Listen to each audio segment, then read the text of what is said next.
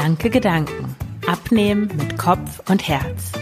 Ich bin Marion Schwenne und zeige dir, wie du mit dem richtigen Mindset und guten Essgewohnheiten dein Wohlfühlgewicht erreichst. Ganz ohne Diätstress und Zusammenreißen. Ja, herzlich willkommen zu dieser neuen Folge des Schlanke Gedanken Podcasts. Ich freue mich, dass du wieder mit dabei bist und heute geht es um das Thema, kann jeder, kann jede schlank sein? Diese Folge ist in drei Teile aufgeteilt. Zunächst einmal geht es um die körperliche Dimension. Also es ist körperlich möglich, dass wirklich jeder schlank ist. Die zweite, der zweite Teil ist, ob das psychisch möglich ist. Also es ist psychisch für jeden Menschen möglich, schlank zu sein. Und drittens die Implikation. Also was folgt daraus, wenn jeder schlank sein kann? Ich versuche übrigens zu, zu gendern, also jeder zu sagen. Allerdings ist es bei dem Wort jeder sehr schwierig, das in, in der gesprochenen Sprache rüberzubringen. Also wenn sich das so anhört, als würde ich nur Männer ansprechen, dann ähm, verzeih mir das bitte. Ich meine Frauen und Männer, beziehungsweise eigentlich mehr Frauen, weil Frauen meine Zielgruppe sind. Also kann, vielleicht würde ich sagen, kann jedes schlank sein. Okay, starten wir direkt in die Folge. Also wie sieht es aus in körperlicher Hinsicht? Grundsätzlich gilt Thermodynamik, du nimmst ab, wenn du weniger Energie zu dir nimmst, als du verbrennst. Also du musst mehr Kalorien verbrennen, als du durch Essen dir zuführst. Und das ist so eine, ja, Fettlogik, würde ich in Anlehnung an das Buch Fettlogik überwinden von Nadja Hermann sagen, dass man denkt, dass irgendwie der Stoffwechsel kaputt ist und das körperlich nicht geht, dass man, dass man schlank ist oder dass man abnimmt. Und Stoffwechsel ist so ein Wort, das dann schnell benutzt wird, ohne dass eigentlich viele Menschen, habe ich den Eindruck, überhaupt wissen, was das eigentlich bezeichnet. Der Stoffwechsel ist eigentlich das Gesamtsystem von Prozessen, die für den Ab- und Umbau von Nahrung im Körper zuständig sind. Das ist natürlich ein sehr komplexer Prozess, den man in verschiedene Bestandteile aufspalten kann. Also Energie raus, also was du verbrennst, was du verbrauchst so am Tag. Das ist einmal der Grundumsatz, also das ist die Energie, die dein Körper braucht, wenn du nur herumliegst, wenn du nichts machst, also nur um die Organfunktionen aufrechtzuerhalten. Und das macht ungefähr 60 Prozent aus. Also ein Beispiel, ich bin 1,74 groß und 37 Jahre alt und mein Grundumsatz sind so etwa 1450 Kalorien am Tag. Zum Grundumsatz da gibt es natürlich verschiedene Einflussfaktoren, also das Alter, das Geschlecht. Männer verbrauchen, verbrennen im Ruhezustand mehr Kalorien, weil sie mehr Muskelmasse haben und weil die Hormone bei Männern auch anders funktionieren. Und Muskelmasse macht auch einen Teil ähm, deines Grundumsatzes aus. Allerdings wird in der Regel das total übertrieben, wie viel, wie viele Kalorien du durch Muskelmasse mehr verbrennst.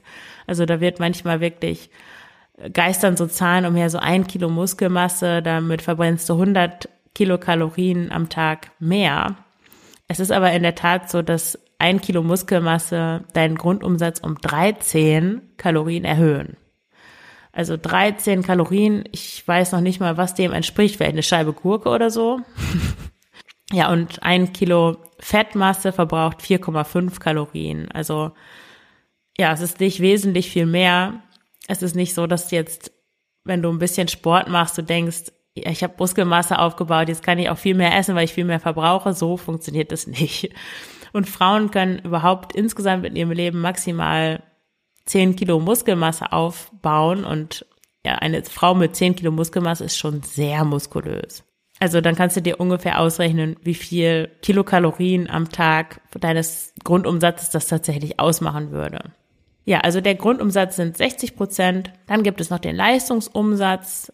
Das ist die Bewegung. Also wenn du Sport machst, kommt natürlich darauf an, wie viel Sport du machst, aber das sind ungefähr 10 Prozent. Dann gibt es den Thermic Effect of Food. Das bedeutet, ja, wie viel Energie die Lebensmittel, die du zu dir nimmst, verbrauchen, um verstoffwechselt zu werden. Wenn du zum Beispiel Schokolade isst, dann wird die ziemlich schnell durch deinen Körper geschleust, weil, weil es leichter ist für deinen Körper, Schokolade zu verstoffwechseln als zum Beispiel eine Möhre. Die muss erst viel aufwendiger in ihre Bestandteile zerlegt werden. Oder es ist zum Beispiel auch so, dass die Verdauung von Erdnüssen mehr Energie verbraucht als von Nussmus, weil, weil Nuss, Nüsse einfach, ja, härter zu knacken sind vom Stoffwechsel sozusagen. Der Thermic Effect of Food, das macht ungefähr zehn Prozent aus. Also wir sind jetzt bei 80 Prozent. Dann gibt es noch einen anderen wichtigen Faktor, der ungefähr 20 Prozent ausmacht und das ist NEAT, also die Non-Exercise Activity Thermogenesis. Also auf Deutsch die Aktivitätsthermogenese ohne Sport. Das ist alles, ja, was nicht zum Sport dazu gehört, sondern das sind so Alltagsbewegungen. Du gehst die Treppe rauf und runter, du sitzt vielleicht mit deinem Kind auf dem Boden und bewegst das Bein von der einen zur anderen Seite. Du gehst morgens zum Bus. Oder es gibt auch so Menschen, die immer irgendwie mit den Beinen am Zappeln sind. Also diese Hibbelbewegungen gehören auch dazu. Und es ist so, dass wenn sich eine Komponente verändert, dann passt der Körper die andere Komponente automatisch an. Und er hat eigentlich zwei Mittel, um das ähm, anzupassen, nämlich das Sättigungshormon Leptin und das Hungerhormon Grelin. Ich will jetzt gar nicht so auf die Einzelheiten eingehen, aber ja, wenn der Körper zum Beispiel du bewegst dich mehr, du fängst an, öfters Sport zu machen oder überhaupt Sport zu machen, dann schraubt der Körper sein, äh, das, also das Hungerhormon Grelin hoch, damit du mehr isst, weil du, der Körper will immer den Status quo erhalten und ähm, ja, sein Gewicht eigentlich behalten, weil das für ihn der angenehmste Zustand ist, weil Fettabbau ist anstrengend und deswegen versucht er dagegen zu steuern. Und gleichzeitig fährt er das Sättigungshormon Leptin runter, also du bist nicht so schnell satt. Wenn du das weißt, kannst du damit natürlich umgehen. Es ist nicht so, dass dein Körper dich da jetzt im Griff hat und du gar nicht damit umgehen kannst. Wenn du abnehmen möchtest, dann ja, kannst du den Hunger einfach aushalten. Das haben unsere Vorfahren auch so gemacht. Es ist nur gut zu wissen, dass es diese Prozesse gibt und womit du rechnen kannst, wenn du eine dieser Komponenten veränderst. Es gibt in der Fat Acceptance, Health at Every Size Bewegung und auch bei vielen VertreterInnen des intuitiven Essens, ja, wird immer dieser Minnesota Starvation Study zitiert, um zu beweisen, dass man, wenn man versucht abzunehmen, dass der Körper in den Hungermodus gerät und sich mit Händen und Füßen und allem, was ihm zur Verfügung steht, dagegen wehrt, Gewicht zu verlieren, dass man eigentlich dann auch mehr oder weniger ja nicht nur körperlich großen Beschwerden ausgesetzt ist, sondern auch, auch psychisch total am Rad dreht. Das Problem ist aber, dass es in dieser Minnesota Hungerstudie darum ging, wirklich eine Hungersituation zu simulieren. Und eine Hungersituation tritt dann ein, wenn dein Körperfett schon sehr, sehr niedrig ist und du im unteren BMI-Bereich bist und dann noch versuchst, viel abzunehmen, beziehungsweise ein, ein hohes Kaloriendefizit hast und äh, dann wehrt sich dein Körper natürlich ab einer bestimmten Schwelle. Es ist aber nicht so, dass wenn du im übergewichtigen Bereich bist und 500 Kalorien oder seien es sogar 1000 Kalorien am Tag weniger zu dir nimmst, um Körperfett abzubauen, dass du dann sofort im Hungermodus bist. Stell dir vor, wie das früher war. Unser Körper ist genetisch darauf angelegt, Fett einzulagern, wenn er, wenn er die Gelegenheit dazu hat. Und dieses Fett dann auch wieder abzubauen, wenn gerade nicht, kein Essen zur Verfügung stand. Und unsere Vorfahren hatten sicher nicht drei Mahlzeiten am Tag und zwischendurch auch noch Snacks und konnten sich ständig bedienen und gerieten dann, sobald sie mal einen Tag weniger gegessen haben, in den Hungermodus. Wenn du abnehmen möchtest, dann gilt es einfach, deinem Körper die Möglichkeit nicht mehr zu geben, Fettreserven anzulegen, weil ja, weil du das heute einfach nicht mehr brauchst, weil du jeden Tag essen kannst und ja, du nicht auf diese Reserven angewiesen bist. Also Abnehmen und Hungern sind in physischer Hinsicht nicht das gleiche. Hungern passiert wirklich, der Hungermodus tritt ein, wenn du im Untergewicht bist und deinem Körper immer noch die Nahrung verweigerst. Abnehmen passiert, wenn du Übergewicht hast und deine Kalorienzufuhr einschränkst und damit Fett abbaust. Das macht dein Körper nicht verrückt, er gerät dann in keinen Hungermodus.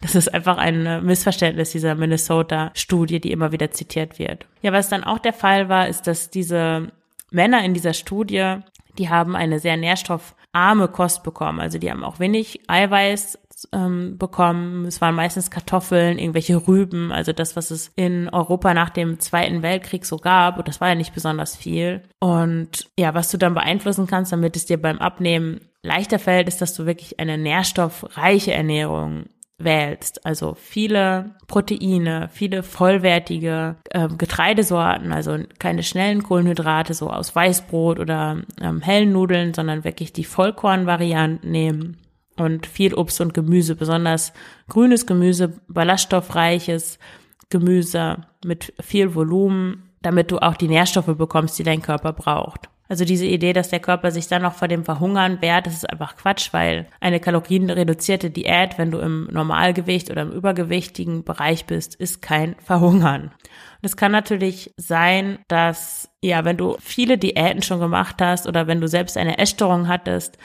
dass du dann ja empfindlicher auf diese auf diese Kalorienreduktion reagierst als jemand, der noch nie eine Diät gemacht hat. Und das kann einem dann auch manchmal so vorkommen, als wäre man im Hungermodus, weil genau diese, ja, diese Merkmale auftreten, die auch bei den bei den Männern in dieser Studie aufgetreten sind, nämlich dass man nur noch ans Essen denkt, dass man Essen klaut, dass man Essen plant, dass sich aber das ganze Leben nur noch ums Essen dreht. Das hat aber nichts mit dem Körper zu tun, also es hat nichts dagegen zu, damit zu tun, dass sich dein Körper gegen das Abnehmen wehrt, sondern das hat mit deinem Denken zu tun. Also wie du darüber denkst, über das Abnehmen, über deine Ziele, warum du das machst, ob du im Mangeldenken bist, ob dich Glaubenssätze blockieren, destruktive. Ja, darüber habe ich in den vorigen Folgen auch schon gesprochen.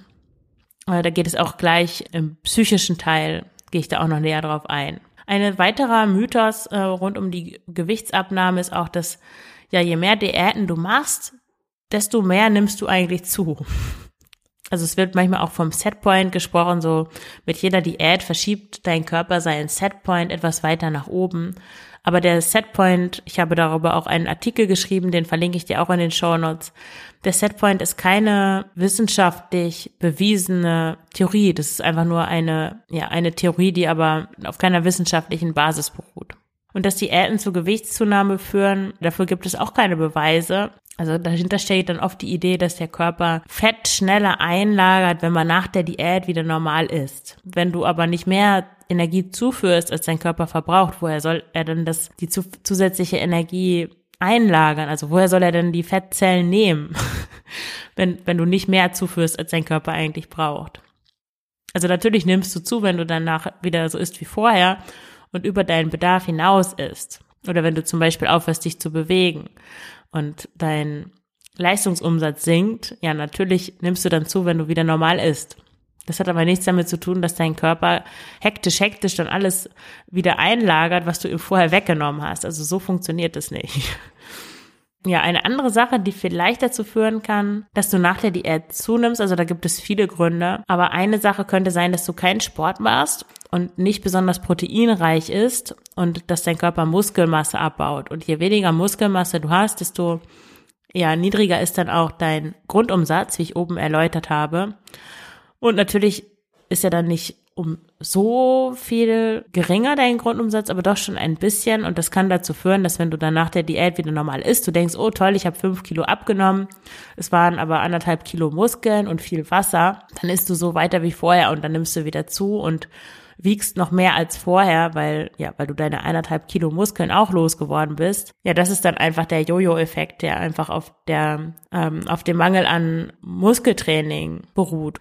Ja, das hat aber nichts mit irgendwelchen geheimen Mechanismen und Hungermodi zu tun, sondern einfach damit, dass du zu wenig Eiweiß gegessen hast und deine Muskeln nicht trainiert hast. Und ja, was du nicht trainierst, das ähm, stößt dein Körper als erstes ab, weil er ja für Muskeln einfach mehr Energie braucht, um die aufrechtzuerhalten. Und wenn du die nicht benutzt, dann ja, wirft er die als erstes ab vor den Fettzellen, weil die verbrauchen ja weniger. Es gibt natürlich Krankheiten, die sich schon auf dein Gewicht auswirken und es erschweren können abzunehmen, aber sie machen es auf gar keinen Fall unmöglich abzunehmen.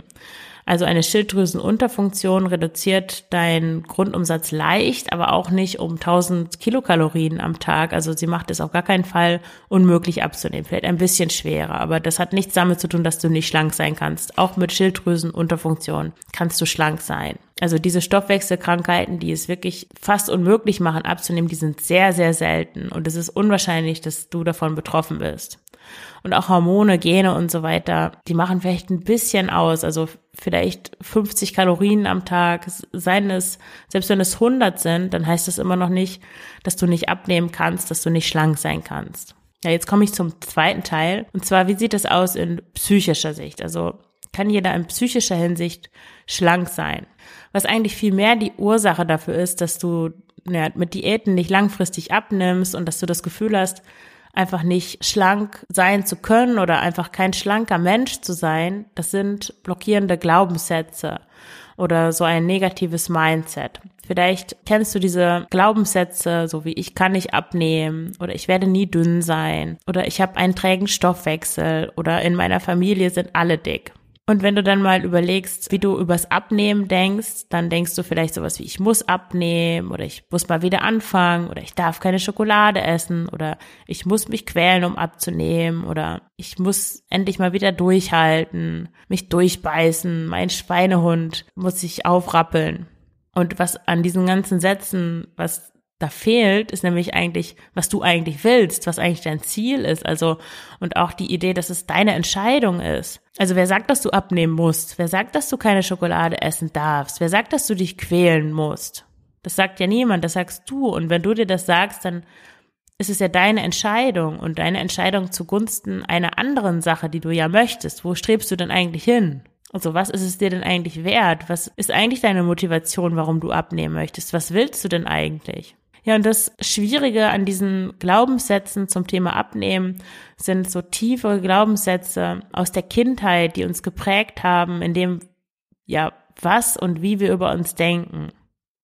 Das können so Sätze sein wie, ich bin nicht genug, ich genüge nicht, ich bin nicht liebenswert, ich bin nicht gut so wie ich bin oder ich bin eine Last oder ganz schlimm, ich darf nicht sein. Und ja, je nachdem, wie stark diese Glaubenssätze oder ein Glaubenssatz bei dir ist, kann das natürlich dramatische Folgen auf deine ähm, Lebensqualität und auch auf dein Gefühl der Selbstwirksamkeit haben. Also wenn du zum Beispiel davon überzeugt bist, dass du nicht gut so bist, wie du bist, ja, was passiert dann, wenn du abnehmen willst? Wahrscheinlich fokussierst du dich dann auf dein Äußeres und du denkst, dass du besser bist oder irgendwie mehr wert bist, wenn du, wenn du dünn bist. Und du fokussierst dich so auf das Äußere, dass deine negativen Glaubenssätze über dich eigentlich noch verstärkt werden. Also wenn du dann nicht abnimmst, dann bist du erst recht davon überzeugt, dass du nicht gut bist, so wie du bist. Was kannst du jetzt stattdessen tun, fragst du dich vielleicht. Ja, also erstmal dahin schauen und wirklich, ja, hinschauen, welche Überzeugung hast du eigentlich, was glaubst du eigentlich über dich, wie redest du auch mit dir selber und diesem inneren Kind arbeiten, also innere Kindarbeit, wie Stefanie Stahl, die ich sehr schätze, das nennt das Schattenkind dann aus der Erwachsenenperspektive rangehen und Frieden schließen mit diesen ganzen Prägungen, die ja nur willkürlich sind, die haben ja nichts mit dir als Mensch zu tun, sondern die kommen von deinen Eltern und ja, zu verstehen, dass du genügst, dass du toll bist, so wie du bist. Was da auch immer helfen kann, ist der Fokus wirklich auf das Hier und Jetzt und zu üben, dankbar zu sein. Also wirklich jeden Tag ein paar Dinge finden, für die du dankbar sein kannst, über die du froh bist, dass sie in deinem Leben sind. Das können ganz einfache Sachen sein. Letzte Woche hatte ich zum Beispiel zwei Tage keinen Strom oder beziehungsweise der Strom war immer so, hat irgendwie Gespenst gespielt in meinen, in meinen Steckdosen. Manchmal funktionierte das eine Licht, dann funktionierte das andere. Der Wasserkocher funktionierte gar nicht. Mein Computer hat sich nur so, ja, mit viel Ach und Krach überhaupt aufgeladen. Das Internet funktionierte nicht. Gott sei Dank hatte ich ein, habe ich ein Gasherd, so dass ich mir Tee und Kaffee machen konnte. Ja, aber da war ich dann so dankbar, als der Strom wieder da war. Und selbst als er weg war, war ich dankbar, dass ich ein Gasherd hatte und ein Feuerzeug im Haus. Ja, und auf das Essen übertragen, versuch dann auch mal achtsam zu sein. Also, was du während des Essens denkst oder vor dem Essen. Überleg dir dann auch, ob das wirklich stimmt und ob du das wirklich denken willst oder ja, welche Alternativen es gibt und wie du dich fühlst, wenn du das eine denkst und wie du dich fühlst, wenn du das andere denkst. Also das braucht Übung und wenn du merkst, dass du da nicht weiterkommst, dann such dir auch gerne professionelle Hilfe bei einem Psychotherapeuten oder einer Psychotherapeutin. Ja, also nochmal zusammengefasst, wenn du das jetzt hörst und du, denkst, dass du zu den Menschen gehörst, die nicht abnehmen können oder die nicht schlank sein können, dann erfüllst du eigentlich, das ist wie eine selbsterfüllende Prophezeiung, wenn du davon überzeugt bist, dass du nicht abnehmen kannst, aufgrund, ja, was auch immer, deiner Genetik, deines kaputten Stoffwechsels, deines Hungermodus oder vielleicht deiner Essstörungsvergangenheit. Ja, was meinst du, was dann passiert, wenn du versuchst abzunehmen? Du bestätigst dir unbewusst genau diesen Glaubenssatz, nämlich, dass du nicht abnehmen kannst. Und dann wird das Abnehmen eine Riesenquälerei, vielleicht läuft es eine Woche gut, aber dann deine Gedanken drehen sich wieder ums Essen, du bekommst Heißhunger, du bist in diesem Mangeldenken, du hast das Gefühl, du nimmst dir Sachen weg, du verbietest dir das, du träumst nachts von Schokokugeln.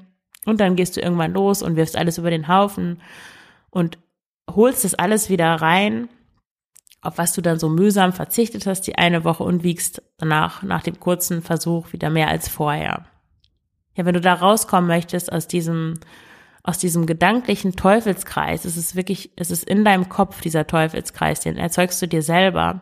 Wenn du da rauskommen möchtest, dann kontaktiere mich gern für ein unverbindliches Kennenlerngespräch für das schlanke Gedankencoaching und wir können da zusammen drauf schauen, weil oft hilft es wirklich, wenn jemand von, von außen auf deine Gedanken schaut und dir das auch spiegelt und ja, ich gebe dir dann auch Strategien schon im Kennenlerngespräch, wie du schon mal die ersten Schritte gehen kannst, um entspannter abzunehmen, um deine Ziele zu erreichen. Kann jeder schlank sein? Noch ein anderer Aspekt in psychischer Hinsicht. Es das heißt nicht, dass es das unmöglich macht, aber es gibt bestimmte psychische Erkrankungen, die es zumindest sehr schwierig machen. Ich würde sogar sagen, schwieriger als das, was man normalerweise als körperliche Hindernisse annimmt. Also so, es gibt Traumata, Depressionen, wirklich schwere Essstörung, wo Essen einfach ein Schutz ist vor der großen Wunde, die zugefügt wurde in der Kindheit oder später.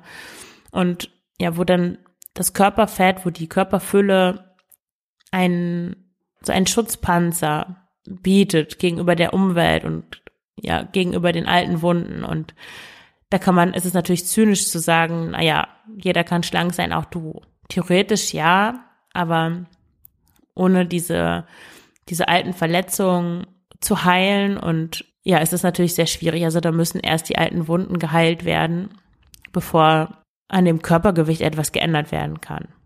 Also auch in dem Fall, wenn du dich da wiederfindest, mach dich auf die Suche nach einem, nach einem guten Therapeuten, nach einer guten Therapeutin. Es hilft schon so unglaublich, mit einem Menschen darüber zu sprechen und zu wissen, dass du nicht alleine bist mit dem, mit dem Thema, dass du mit jemandem darüber sprechen kannst, der dich professionell begleitet und ja, dir hilft dir diesen alten Schmerz zu nehmen. Ja, und jetzt der letzte Teil, jeder kann schlank sein. Was folgt denn daraus? Folgt aus der Aussage, jeder kann schlank sein, auch, dass jeder schlank sein muss. Schlank gilt in unserer Gesellschaft ja sowohl als schön als auch als gesund. Das ist natürlich Quatsch. Also nur weil mit schlank sein, gesund sein assoziiert wird, heißt es natürlich nicht, dass jeder schlanke Mensch auch ein gesunder Mensch ist oder dass ein dicker Mensch äh, ungesund ist. Also überhaupt nicht. Das hat damit gar nichts zu tun. Wie bereits angesprochen, in dem, mit den Traumata oder Depressionen oder welche psychische Erkrankung da auch immer dahinter steht. Für manche ist der Preis abzunehmen einfach so hoch, dass es unverantwortlich wäre, das zu verlangen. Also überhaupt kann niemand, also verlangen ist sowieso falsch, also überhaupt das zu, zu behaupten. Und das ist auch das Tolle an der Health at Every Size, Fat Acceptance und Body Positivity Bewegung, nämlich ja dazu aufzurufen, alle Körperformen zu akzeptieren und neutral damit umzugehen. Also nicht aus jedem dicken Jungen in den Kinderbüchern gleich den Dummi zu machen, sondern verschiedene Menschen zu zeigen und nicht mehr so ein Ding daraus zu machen, was riesig bewertet wird, wie die ist dick oder guck mal, was für einen dicken Bauch Papa Wutz hat oder was auch immer, sondern es ist einfach so. Und generell gilt, dass man die Körper anderer Menschen nicht kommentieren sollte. Also in gar keinem Fall. Egal, ob sie einem gefallen oder nicht, ob sie innerhalb der Norm sind oder außerhalb der Norm. Es, man weiß nicht, was man da bei anderen Menschen mit anrichtet und das gehört sich einfach nicht. Ja, genauso wenig wie sich gehört, das Essen von jemandem zu kommentieren. Das ist auch so eine Unsitte bei einigen Menschen. Also bitte tu das nicht.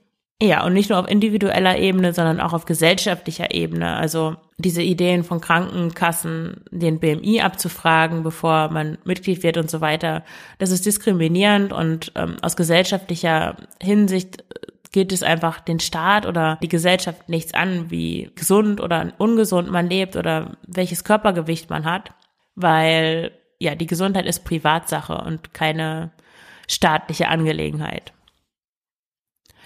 Ja, aber warum, worum geht es eigentlich beim Abnehmen oder beim, beim Schlanksein? Also in meiner Perspektive geht es um das individuelle Wohlfühlen. Also wie fühlst du dich wohl? Niemand muss abnehmen. Also wenn du dich wohlfühlst, so wie du bist, dann ist es super. Dann musst du überhaupt nichts ändern, weil du gar nichts musst. Du musst nur das, was du selber willst. Und umgekehrt gilt auch, also wenn du dich in deinem Körper wohlfühlen willst, dann darf dir auch niemand sagen, dass du nicht abnehmen darfst oder dass Abnehmen schlecht ist.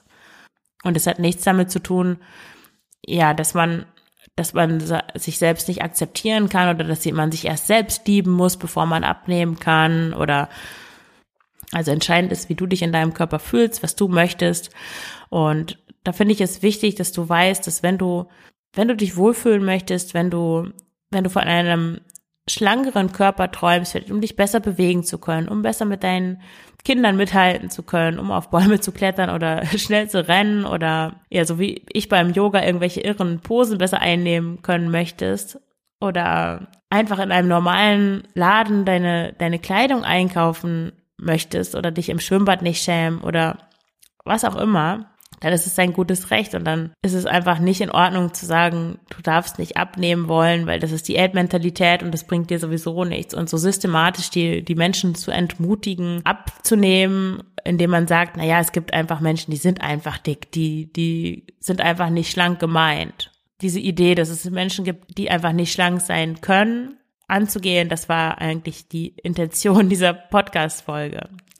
Ich hoffe, ich konnte dir weiterhelfen ja, wie gesagt, wenn du da noch tiefer einsteigen möchtest, wenn du mit mir im 1 zu 1 Coaching zusammenarbeiten willst, dann kontaktiere mich gerne für ein unverbindliches Kennenlerngespräch. Den Link findest du in den Show Notes. Dann danke ich dir fürs Zuhören. Alles Gute, deine Marion.